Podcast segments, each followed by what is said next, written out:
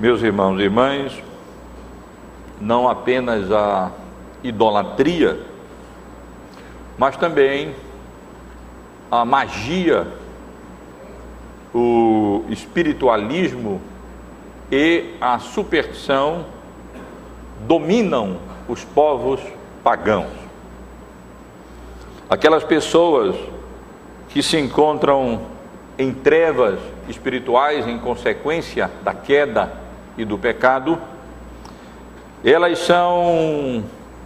elas têm um entendimento obscurecido e, como o apóstolo Paulo nos ensina na sua primeira carta, na sua carta aos Romanos, no primeiro capítulo, se entregam à adoração de divindades, de ídolos e passam a adorar a criatura ao invés de adorar o Criador. Mas não somente isso, eu ressalto, essas pessoas, elas vivem debaixo do medo, do terror, do temor, não de um temor sadio diante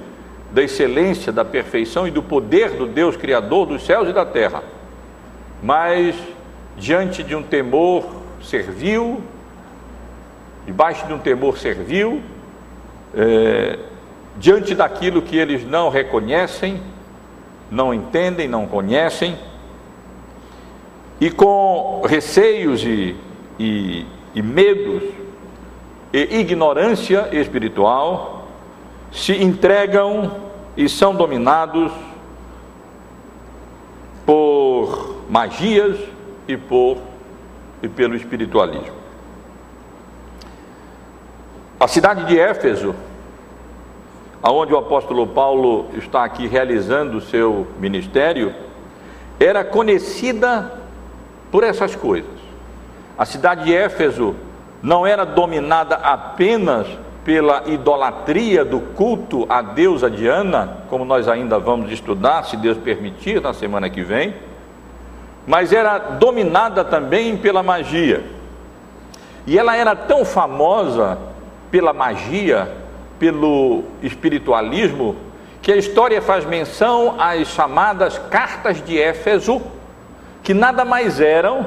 do que fórmulas mágicas descrevendo ritos, nomes e maneiras, fórmulas de se lidar com aquilo que eles não compreendiam, com o mundo espiritual, e assim, de alguma maneira, conseguir manipular o mundo espiritual, as realidades espirituais, em seu próprio benefício. As cartas de Éfeso. Mas, meus irmãos, não apenas a cidade de Éfeso, mas eu diria aos irmãos que a nossa própria cidade, nosso próprio estado, a nossa própria cidade de Belém, tem semelhanças muito grandes com esse contexto que nós estamos aqui com a cidade de Éfeso. Nós somos uma cidade idólatra, com o culto a Maria, e nós também, se não temos as nossas cartas de Éfeso, nós temos as nossas garrafadas paraenses, nós temos as nossas fórmulas mágicas para cura, para exorcismo e para na tentativa de lidar com o mundo espiritual. E sempre que a televisão quer tratar desse assunto, é, é comum fazerem reportagens, entrevistas aqui na nossa cidade, especialmente no Ver o Peso, é, indicando como nós nos tornamos conhecidos pela utilização de fórmulas mágicas para manipular, ou com a intenção de manipular aquilo que nós não compreendemos, o destino espiritual, com o suposto propósito de realizar a vontade daqueles que se utilizam dessas fórmulas mágicas, da magia e de tudo aquilo que cerca o mundo pagão, que não conhece a vontade de Deus revelada na sua palavra e a onda aonde e ainda se encontram em trevas espirituais. Os irmãos têm acompanhado a nossa exposição no livro de Atos, sabem que nós concluímos a segunda viagem missionária do apóstolo Paulo, Os irmãos acompanharam como o apóstolo Paulo havia passado pela cidade de Éfeso no final da sua segunda viagem missionária, antes de se dirigir ao seu destino, Antioquia, da Síria, para ali prestar o seu relatório. E acompanharam também como, durante esse tempo em que o apóstolo Paulo se encontrava na cidade de Antioquia, chegou a Éfeso o, um judeu eloquente, convertido, Apolo, e aqui estivemos considerando a pessoa e o ministério de Apolo na cidade de Éfeso e na cidade de Corinto, durante esse período em que o apóstolo Paulo havia passado pela cidade de Éfeso e o período em que ele retornou ali para realizar o seu ministério naquela cidade durante a sua terceira viagem missionária. No domingo passado, nós estivemos considerando juntos o início da atividade missionária do apóstolo Paulo na cidade de Éfeso, quando ele eh, se defrontou com aqueles doze discípulos de eh, Éfeso, que haviam sido apenas batizados no batismo de João Batista, mas não conheciam ainda o batismo cristão, e nós vimos como eles foram instruídos acerca da natureza do batismo de João Batista, certamente também acerca da natureza do batismo cristão, como eles receberam o batismo cristão e como o Pentecostes chegou até eles é, através ali do ministério do apóstolo Paulo. Já na passagem que nós temos diante de nós, meus irmãos e irmãs, nós temos um resumo do, da obra missionária que o apóstolo Paulo realizou ali na cidade de Éfeso, especialmente uma descrição do crescimento e da prevalecência da palavra de Deus naquele confronto com o mundo pagão e idólatra e dado à magia e ao obscurantismo espiritual ali na famosa cidade de Éfeso. E eu quero convidar os irmãos a acompanharem essa porção da palavra de Deus, chamando atenção em primeiro lugar nos versículos 8 até o versículo 10, para a promoção do reino de Deus através do anúncio da palavra ali na cidade de Éfeso, pela instrumentalidade do ministério do apóstolo Paulo. A atividade missionária do apóstolo Paulo, conforme descrita por Lucas aqui em Éfeso, teve dois estágios, seguindo um padrão muito semelhante àquele é, a atividade missionária dele na cidade de Corinto. O apóstolo Paulo começou a sua atividade missionária ali, é, ensinando na sinagoga. Lucas nos informa no versículo 8 e no início do versículo 9 que durante três meses o apóstolo Paulo esteve ali promovendo o reino de Deus pela instrumentalidade da pregação ousada, da pregação corajosa da palavra de Deus ali, dissertando, esse é o termo utilizado, e através disso persuadindo a, aquela, aqueles judeus, especialmente os prosélitos do judaísmo, que se reuniam na sinagoga, como era parte da estratégia missionária do apóstolo Paulo, sempre que havia uma sinagoga, para ali, ele se dirigia e aproveitava o conhecimento prévio que aquelas pessoas ali já tinham da revelação de Deus no Antigo Testamento para anunciarem a Cristo como sendo Messias, a Jesus como sendo de fato o Salvador do seu povo. E portanto, ali o apóstolo Paulo passa três meses anunciando a palavra de Deus, dissertando eh, acerca especialmente do reino de Deus, ali, com a intenção de convencer aqueles judeus que de fato Jesus era o Messias prometido. E ele havia demonstrado isso, isso pelos seus ensinos, pelos seus atos, pelos milagres que ele realizou e especialmente porque a morte não pôde detê-lo, ele ressuscitou, foi assunto aos céus, de onde soberanamente continua agindo e ensinando através do seu espírito, pela instrumentalidade especialmente dos seus apóstolos. Mas, meus irmãos, apesar do, da recepção inicial favorável do apóstolo Paulo ali na sinagoga, os irmãos estão, devem estar lembrados que quando,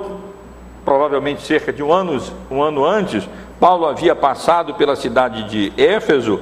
ele foi, os membros da sinagoga insistiram com ele que ele permanecesse em Éfeso. Os irmãos lembram? Ali para ensinar é,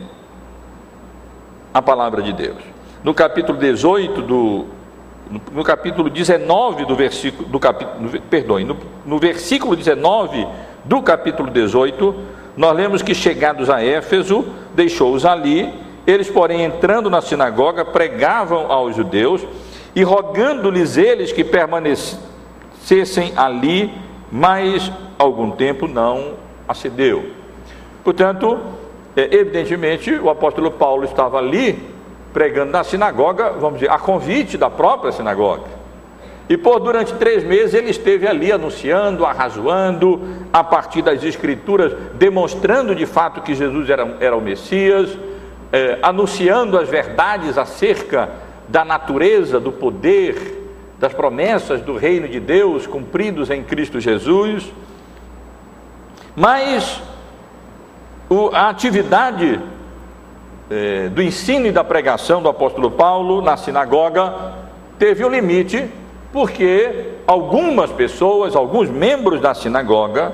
eles reagiram negativamente ao ensino e à pregação do apóstolo Paulo ali. E diz o texto que porque eles ficaram, essas várias pessoas, algumas pessoas, dentre os judeus ou e talvez prosélitos, especialmente dos judeus que se reuniu ali na sinagoga, alguns deles ficaram tão empedernidos ou tão endurecidos no seu coração contra a pregação do evangelho, tão incrédulos acerca da pessoa e da obra que Cristo realizou e da sua identidade como Messias e do seu poder e do seu ensino, que o apóstolo Paulo então, eh, que, ele, que esse grupo então passou a falar mal contra o caminho. Caminho era uma expressão quase que técnica utilizada inicialmente para designar a igreja cristã ou os seguidores de Cristo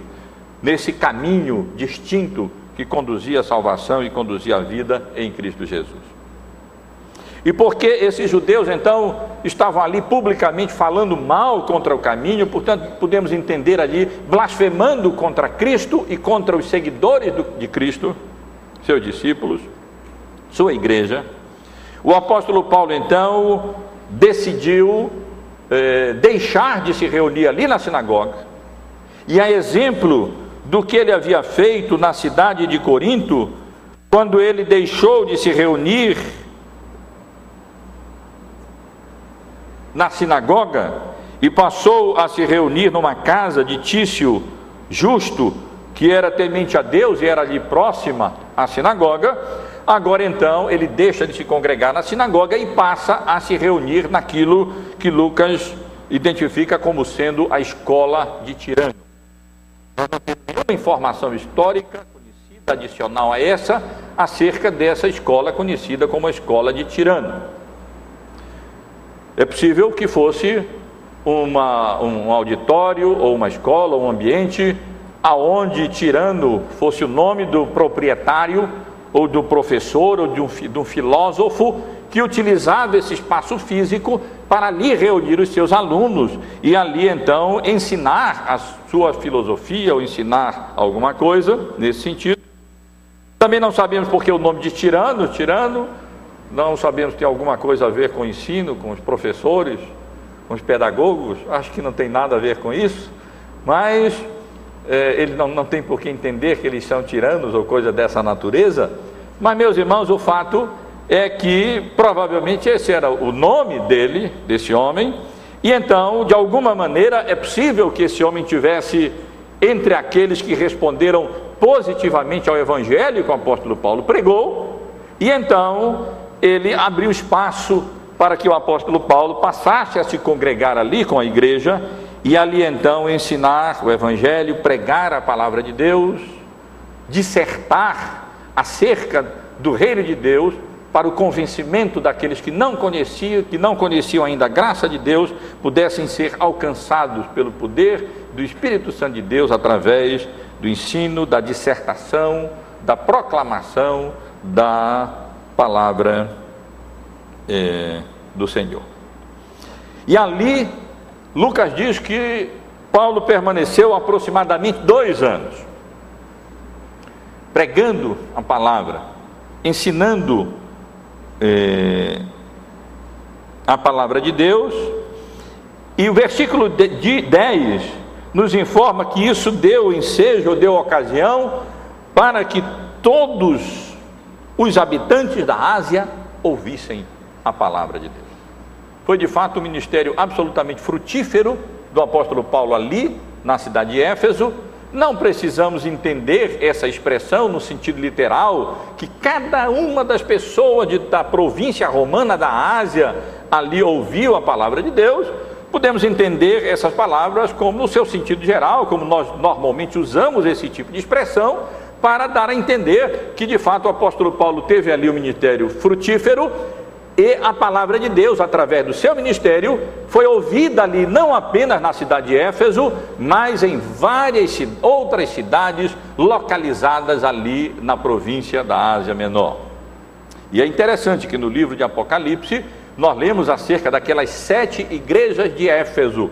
provavelmente algumas delas dadas pelo apóstolo Paulo, localizadas ali naquela região próxima à cidade de Éfeso que era a cidade mais importante daquela província romana. E o fato é que Deus abençoou de tal maneira a pregação do apóstolo Paulo ali, que uh, ele pôde, ele provavelmente,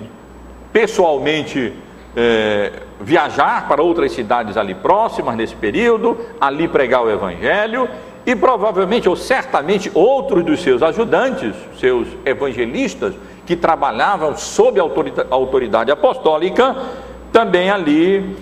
é, eram enviados pelo apóstolo Paulo para aquelas outras cidades, de tal maneira, meus irmãos, que o evangelho se espalhou em, em, ali na província da Ásia, e esse ministério de Paulo em Éfeso foi um ministério bastante frutífero, primeiro a partir da sinagoga e depois então a partir da utilização daquela escola ali, ou daquele espaço conhecido como a escola de Tirã. Mas se os versículos 8 a 10 nos falam acerca da promoção do reino de Deus pelo anúncio da palavra de Deus, os versículos 11 a 16, os irmãos podem acompanhar, Nesses versículos, Lucas chama atenção para o confronto desse reino, do reino de Deus, ali promovido pela pregação da palavra, pelo ensino da palavra, com o império das trevas reinante naquela cidade pagã de Éfeso. Quando o reino de Deus avança pela instrumentalidade do anúncio, do ensino, da proclamação da palavra de Deus, ele lança luz sobre as trevas, sobre o império das trevas, o reino de Deus é promovido, e meus irmãos, o, o império das trevas reage a esse avanço do reino de Deus que lança luz sobre o império das trevas, que afugenta o império das trevas e faz então com que as práticas é, próprias e típicas daqueles que habitam ainda em trevas e são ignorantes das realidades espirituais sejam trazidas à luz e nós assim possamos discerni-las e elas possam ser afugentadas mediante a luz do Evangelho, mediante o conhecimento da palavra de Deus, mediante a verdade que proclamada e ensinada a partir das Escrituras, pela assistência e pela capacitação espiritual do Espírito Santo de Deus. Nessa porção que eu mencionei, onde Lucas registra esse confronto do reino de Deus com o império das trevas, nós vemos na primeira parte, dos versos 11 e 12, que exatamente em virtude daquela situação difícil, pagã, que ali se encontrava, Deus condescendeu agir de tal maneira, através de Paulo, apóstolo Paulo, no seu plano e no seu propósito ali, na sua sabedoria para aquela, com relação à realidade daquela cidade, de tal modo que o, Deus concedeu que milagres, aqui descritos como extraordinários, fossem realizados através do apóstolo Paulo. O, o texto mesmo ressalta o caráter extraordinário desses milagres, quando no versículo 11 nós lemos que Deus, pelas mãos de Paulo, fazia milagres extraordinários. É exatamente isso que o texto quer dizer. Milagres já são extraordinários. Esses milagres eram milagres extraordinários até para os milagres que vinham sendo realizados nesse período do Novo Testamento. Eram milagres atípicos, e a, o caráter atípico desses milagres, ou extraordinário desses milagres que Deus realizava através do apóstolo Paulo, era visto pelo fato de que até que Deus estava realizando esses poderes, como aqui nós temos a palavra no original para milagres, ou esses milagres, essas realizações absolutamente extraordinárias, inclusive fazendo uso não apenas ali das palavras do apóstolo Paulo, da presença do apóstolo Paulo, mas inclusive dos utensílios, do, do, das roupas que o apóstolo Paulo usava. Nós lemos no versículo 12, 12 que esses milagres eram de tal maneira extraordinários a ponto de levarem os enfermos aos enfermos lenços e aventais do uso pessoal do apóstolo Paulo e diante desses, dessas peças da roupa do apóstolo Paulo, eh, o, as enfermidades fugiam das suas vítimas e os espíritos malignos se retiravam. Essa é uma porção que deve ser bem eh, compreendida. Evidente, é verdade que os, os liberais que não creem em uma realidade espiritual, no mundo espiritual, eles ridicularizam de passagens como essas, que falam do poder espiritual de Deus através do apóstolo Paulo, inclusive fazendo uso de peças das suas roupas, é, nesse confronto do reino de Deus com os, o império das trevas. Por outro lado, nossos irmãos pentecostais tendem a banalizar esses eventos, uh, transformando-os em práticas cotidianas, no mínimo absolutamente suspeitas, diante do próprio do caráter uh, absolutamente extraordinário desses milagres, até para o apóstolo Paulo e até para aquela circunstância em que os milagres estavam sendo realizados, e Lucas chama atenção para este fato, dizendo que realmente eram milagres extraordinários ou inusitados. Mas, num certo sentido, nós já nos deparamos com coisa semelhante quando aquela mulher eh, enferma de uma hemorragia procurou tocar apenas na, na, na borda das vestes de Jesus e, de fato, apenas tocando nas bordas das vestes de Jesus, ela foi curada. E no capítulo 6 do Evangelho de Marcos, no versículo 56, nós lemos que esse não foi um exemplo único no ministério do Senhor Jesus, mas que onde quer que ele, ele entrasse nas aldeias, cidades ou campos, punham os enfermos nas praças, rogando-lhe que os deixasse tocar ao menos, na, ao, ao menos na orla da sua veste, e quantos a tocavam saíam curados. Também o apóstolo Pedro, nós lemos no capítulo 5 do livro que nós estamos estudando, o livro de Atos, Deus abençoou de tal maneira o ministério dele e concedeu uma, uma medida de poder para a realização de milagres extraordinários, que no capítulo 5 do livro de Atos, nos versículos 15 a 16, nós lemos que as pessoas levavam seus enfermos até as ruas,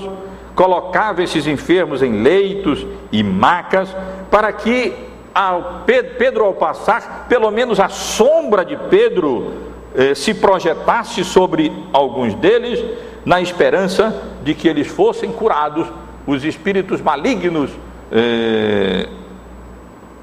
fossem eh, saíssem daquelas pessoas também, quando fosse o caso, e assim esses poderes iam sendo realizados. É claro, meus irmãos, que evidentemente nós estamos diante de atos extraordinários, inusitados, inclusive, como eu mencionei, para aquele período de grande reavivamento espiritual, para aquele período único na história da igreja, do estabelecimento do reino de Deus, da nova dispensação do evangelho, da graça, da vinda do Senhor Jesus, da ressurreição de Jesus e período descrito como período em que o apóstolo em que Deus capacitou a sua igreja de modo extraordinário pelo seu Espírito Santo para que eles pudessem confrontar aquelas sociedades pagãs com poder, com manifestações absolutamente extraordinárias de poder espiritual, mesmo no que diz respeito à realização de coisas absolutamente extraordinárias como essas que nós encontramos aqui sendo descritas. Eu estive lendo durante a semana um, um comentário de um autor reformado contemporâneo, que eu tive a oportunidade até de conhecê-lo no exterior, e ele fez um comentário muito interessante sobre a passagem, a passagem que eu traduzi e transcrevi para ler para os irmãos. Ele diz assim, comentando esses versículos: A AIDS e outras epidemias tornaram natural para nós vermos as doenças como agressores contagiosos e a saúde como um oásis frágil em meio a uma terra árida de sofrimento. Em Jesus e em seus apóstolos, entretanto, a saúde e a integridade física demonstram-se contagiosas e as misérias que assolam a vida humana foram forçadas a recuar. E eu achei interessante a comparação, ou, ou na verdade a contraposição. Se por um lado nós vemos a, as enfermidades como tendo essa capacidade de se de contagiarem algumas delas até pela utilização de alguns instrumentos, tal era a manifestação da graça e do poder de Deus nessa nesse momento inusitado da história da igreja, que Cristo e seus apóstolos, é, num certo sentido, tinham poder de contagiar, até pela utilização dessas vestes, não a enfermidade e a saúde, mas contagiar a, não a, a enfermidade ou a doença, mas contagiar positivamente, comunicando saúde, comunicando integridade física, comunicando vida nesse sentido para aquelas pessoas enfermas ali alcançadas pela graça e pelo poder do Espírito Santo de Deus através do apóstolo Paulo, quando o evangelho era anunciado, o reino de Deus era promovido através da pregação do evangelho, e Deus abençoou de maneira extraordinária e absolutamente inusitada uh, o apóstolo Paulo com tal poder que os milagres eram realizados até sem a presença física dele ali naqueles momentos. Mas dentro dessa dessa dessa exposição que Lucas nos apresenta aqui, acerca do confronto do reino de Deus com o império das trevas, ele não apenas chama atenção para esses milagres extraordinários operados por Deus através do apóstolo Paulo, mas ele também chama atenção, a partir do versículo 13, para a tentativa frustrada dos exorcistas judeus de carteirinha de usarem o nome de Cristo de uma maneira mágica para a consecução dos propósitos dele. Deus pode até condescender, utilizar o seu poder dessa forma, como nós vimos descrita aqui, diante daquela circunstância de uma sociedade pagã, mágica e espiritualista. Mas Deus não concede, não, não permite que o seu nome, ou o nome do seu filho, seja utilizado de é, maneira mágica e seja é, utilizado como nós vemos aqui Lucas ser descrito. O que nós lemos nesses versos é que os judeus, sendo como de fato eram conhecidos como expertos em coisas espirituais pelos gregos, pelos romanos na época, e sendo o nome de Deus até proibido de ser pronunciado pelos judeus, tão santo, tão sagrado era, houve aqueles que tentaram fazer uso de maneira mágica do nome de Jesus na prática do exorcismo, exorcismo que eles praticavam. E Lucas então menciona que alguns judeus, filho de um sacerdote ou alguém que era tido como sacerdote, como descendente dos sacerdotes, e que eram de fato conhecidos por serem exorcistas ambulantes, eles iam de lugar em lugar praticando o é, exorcismo, vendo que Jesus havia expulsado demônios e que em nome de Jesus os apóstolos também expulsavam demônios, os demônios fugiam diante do nome do nosso Senhor Jesus Cristo. Eles também tentaram utilizar-se do nome de Jesus de maneira mágica, sem nenhuma relação real com Cristo, sem que de fato eles fossem servos do Senhor Jesus, na tentativa de levar avante a atividade exorcista deles. E meus irmãos e irmãs, nós vemos aqui como Deus frustrou esse propósito deles, de tal maneira que quando eles tentaram exorcizar é, um espírito maligno,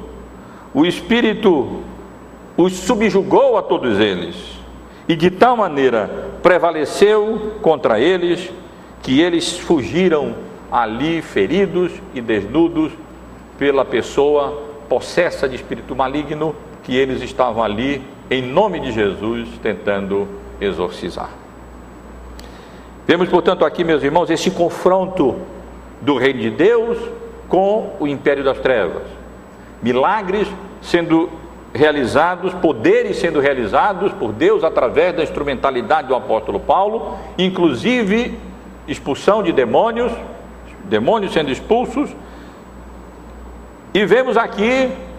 o império das trevas tentando fazer uso e confundir essas coisas mas não sendo bem sucedidos nessa tentativa de manipular o nome de Cristo e de utilizar o nome de Jesus de maneira mística, de maneira espiritualista, de maneira mágica, na tentativa de alcançar aqueles objetivos. A partir do versículo 17, os irmãos podem acompanhar, até o versículo 20 que nós lemos, nós encontramos um registro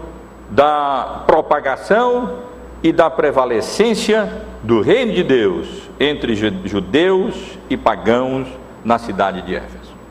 Nós poderíamos imaginar que, diante do, desse fato aqui descrito, uh, uh, o resultado não fosse positivo é, para o anúncio do reino de Deus ali. Mas, meus irmãos, diante da manifestação absolutamente contundente, inquestionável, do poder de Deus através da pregação do apóstolo Paulo e dos poderes que vinham sendo realizados em nome de Cristo por Deus através do apóstolo Paulo. E o contraste entre a tentativa desses falsos eh, cristãos, vamos dizer assim, dessa tentativa mágica pagã de se fazer, de se utilizar o nome de Cristo como se fosse uma das fórmulas mágicas, como mais uma carta de Éfeso, para tentar eh, alcançar e dominar e manipular os poderes espirituais através desse fracasso, desse contraste entre o sucesso e o poder real do nome de Cristo. E o fracasso daqueles que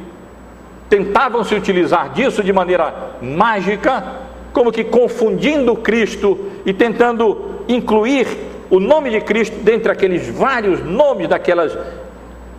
deidades, daquelas divindades pagãs que compunham o panteão greco-romano. Nós vemos como de fato ficou é, evidente a natureza, a genuinidade do poder do Evangelho e o, a falsidade daquele poder espiritualista, mágico, pagão. Lucas registra que, em consequência da propagação, da promoção do reino de Deus ali na cidade de Éfeso, pelo anúncio da palavra, primeiro na sinagoga e depois a partir da escola de Tirano por toda aquela região, e como consequência desse, desse, desse confronto positivo do poder do reino de Deus, do poder que realmente há no nome de Cristo contra principados e potestades,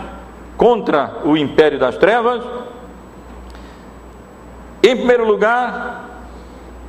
no versículo 17, esse, esse acontecimento todo se espalhou, a notícia do acontecimento se espalhou, e o fato chegou ao conhecimento, assim de judeus, como também dos gregos eh, habitantes da cidade de Éfeso. Ficou clara a diferença. E, e nós vemos isso, especialmente quando Lucas afirma que além de se espalhar essa notícia, olha, o poder realizado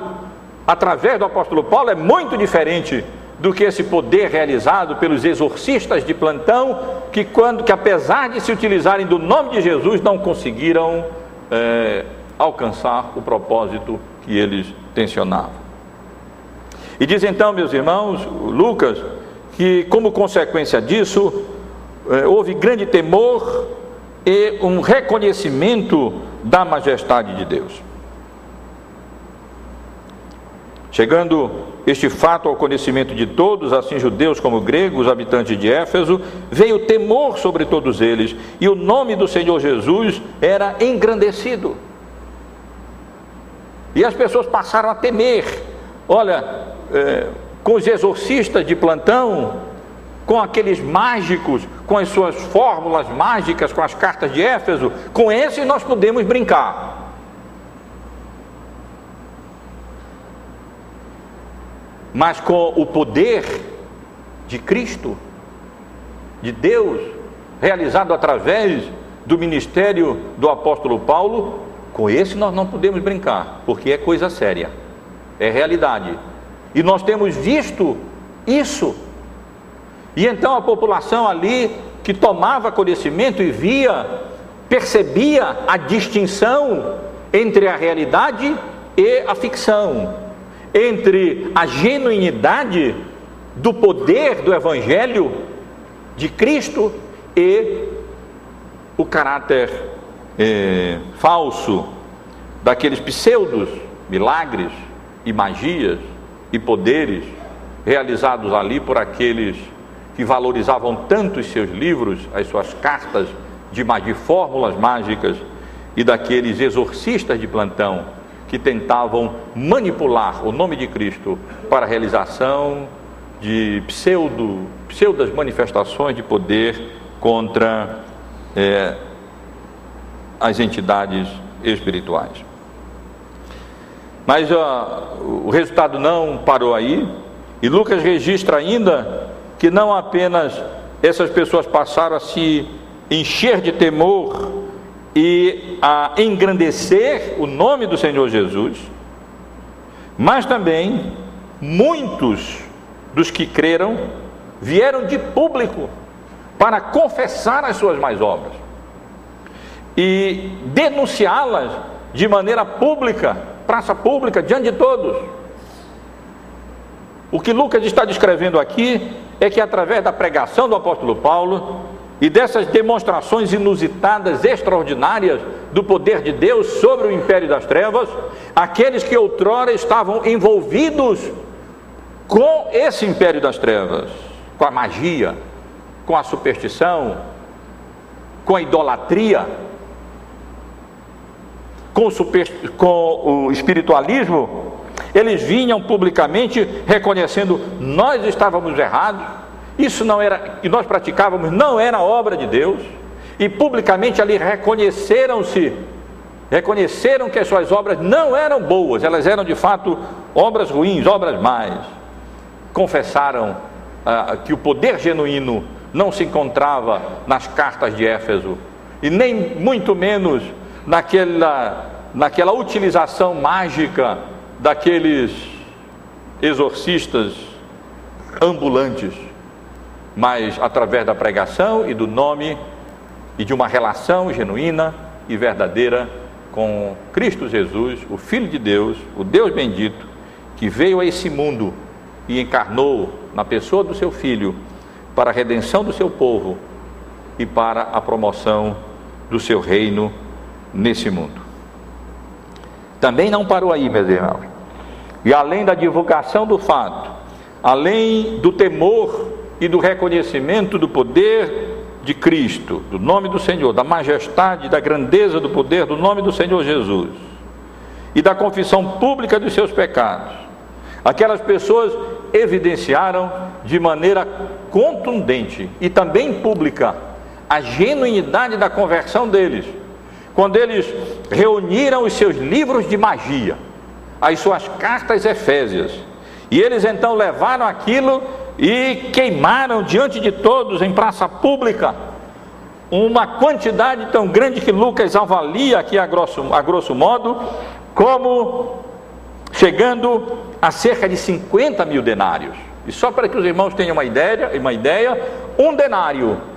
era o valor do preço da diária de um trabalhador na época. 50 mil denários seria 50 mil diárias vários, vários, vários anos de trabalho de um trabalhador ali naquela época. Eles então, de maneira pública, reconhecendo as suas mais obras, iam até a praça pública e traziam, nós podemos dizer aqui, aplicando de alguma maneira, as suas imagens, as suas, as suas fórmulas mágicas, os seus nomes guardados ali em segredo para conseguir tal coisa, as palavras mágicas que deveriam ser pronunciadas para se lidar com essa ou aquela entidade espiritual, ou com essa ou aquela enfermidade, esse ou aquele demônio e conseguir esse, esse ou aquele resultado. E então ali eles é, queimaram aquilo tudo em praça pública, reconhecendo que era lixo, que não tinha valor algum e que e ali estavam demonstrando de maneira pública a, o poder e a genuinidade da obra da redenção do coração deles. E Lucas encerra a sua narrativa no versículo 20 dessa porção, dizendo que assim como consequência disso tudo, a palavra do Senhor crescia e prevalecia isto é, ela se espalhava e ela vencia. Ela ia avançando, alcançando as trevas espirituais, e empurrando e fazendo recuar o império das trevas, ao mesmo tempo em que ela vencia e ela prevalecia sobre o império das trevas, expondo principados e potestades, expondo essas, a inutilidade e a corrupção dessas mais obras, dessas práticas místicas, religiosas, mágicas, pagãs, ao mesmo tempo em que a palavra de Deus ia realizando a sua obra e pela graça de Deus e poder do Espírito Santo de Deus, o reino de Deus prevalecia sobre o império das trevas. Temos, portanto, aqui, meus irmãos, nesse registro de Lucas, o avanço do reino de Deus pela pregação da palavra, o confronto desse reino de Deus com o império das trevas. E o reino de Deus prevalecendo contra o império das trevas, expondo a indignidade, a inoperância, o caráter iníquo e ímpio daquelas práticas mágicas, místicas, pagãs, ali tão comuns na cidade de Éfeso, ao ponto dessas fórmulas mágicas serem conhecidas como cartas efésias. Meus irmãos, quero brevemente apenas ressaltar algumas lições. E quero ressaltar em primeiro lugar, de modo geral, que mais uma vez nessa passagem nós somos colocados diante da genuína filosofia bíblica da história. O grande conflito cósmico entre o reino de Deus e o império das trevas. É assim que nós devemos olhar para o mundo. É assim que nós devemos compreender e abordar as coisas que acontecem nesse mundo. O que nós temos nesse mundo em que vivemos é um reflexo desse grande conflito, conflito cósmico entre o Cordeiro de Deus e a grande serpente, o grande dragão que é Satanás. O que nós temos aqui é esse confronto entre o diabo e seus agentes, aqueles que têm o número da besta, podemos dizer assim, ou aqueles que andam de conformidade com o ensino contrário à vontade de Deus e aqueles, a igreja de Cristo, que amando ao Senhor Jesus, procura andar de conformidade com a sua vontade e utilizando-se da espada do Espírito Santo de Deus, a palavra de Deus, afugenta as trevas espirituais que imperam em povos, sobre os povos pagãos. Aqui temos, portanto, irmãos, mais uma ilustração desse embate do império das trevas do, do, do reino de Deus, que avança através da pregação do Evangelho, com o império das trevas, com a sua cegueira, com as suas trevas, com as suas práticas mágicas e pagãs. E o resultado positivo disso, com a prevalecência e a expansão, o crescimento poderoso da palavra de Deus, através dos apóstolos, pela capacitação espiritual do Espírito Santo de Deus. Mas se essa é a lição geral que o texto nos dá, o texto também nos ensina, como temos procurado ressaltar várias vezes nessa exposição do livro de Atos,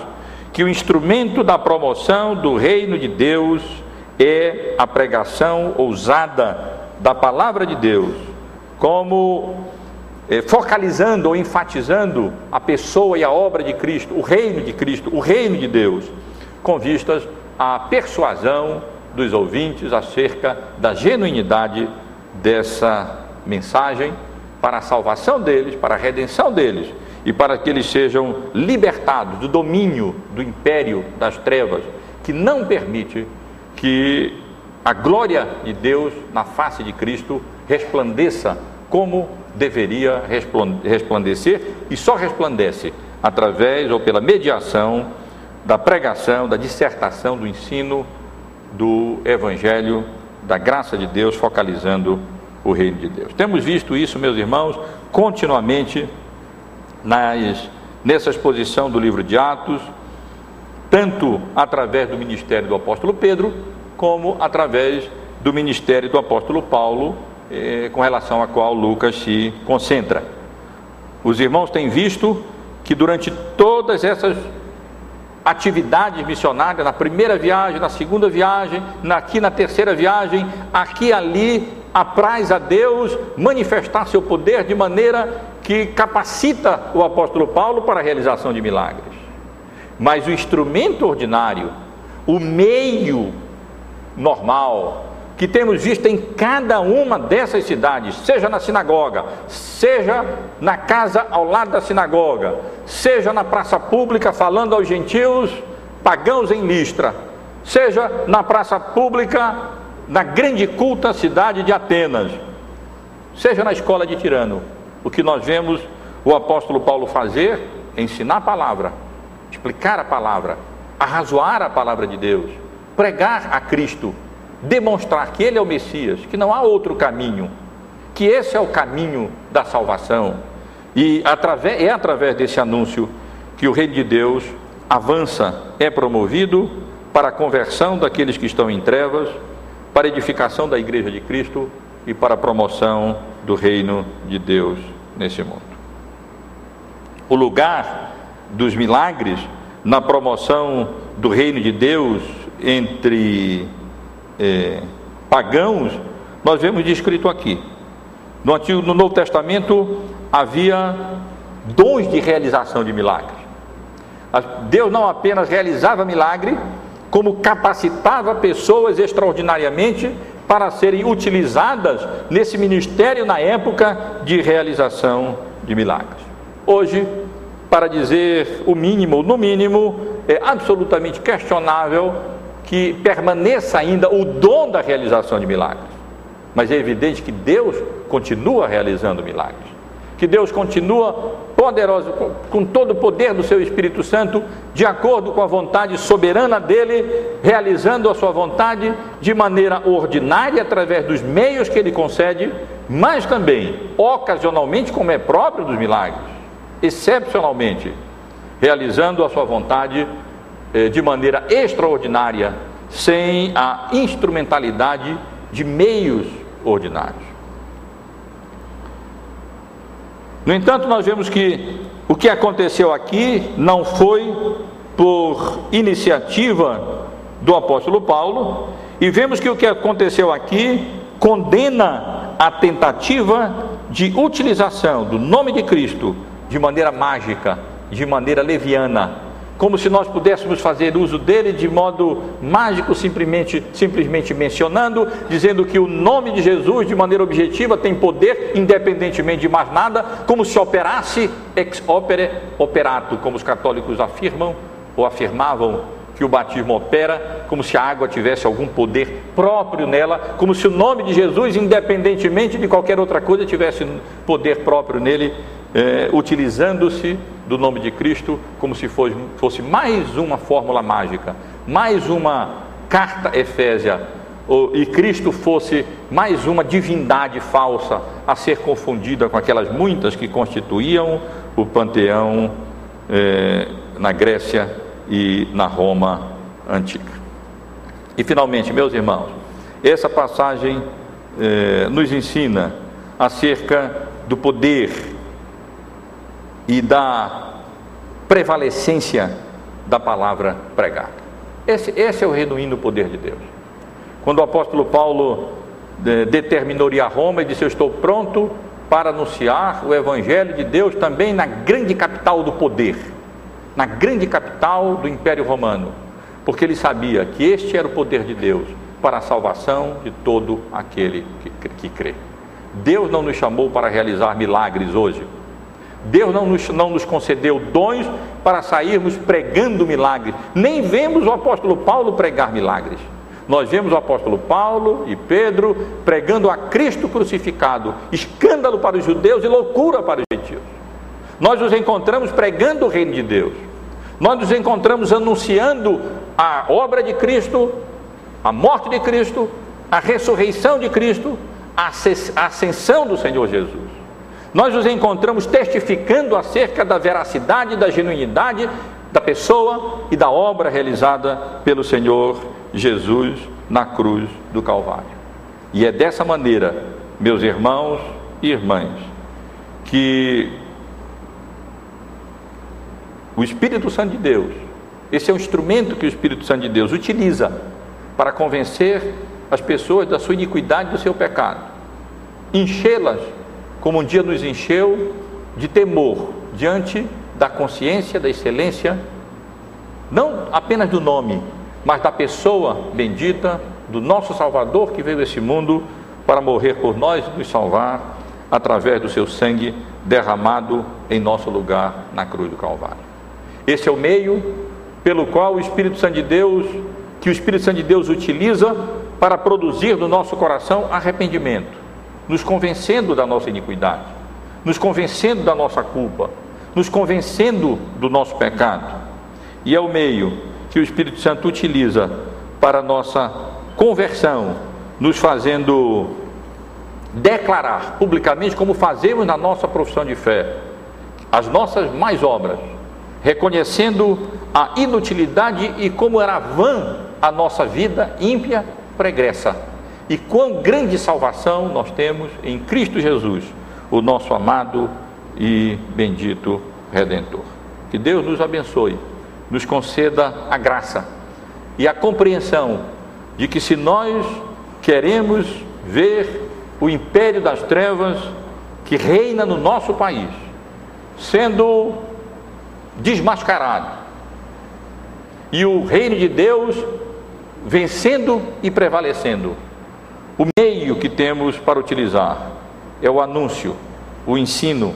a dissertação, o testemunho, a argumentação, a pregação da palavra de Deus para o convencimento do pecado daqueles que ainda não experimentaram a graça salvadora e o poder do Espírito Santo de Deus,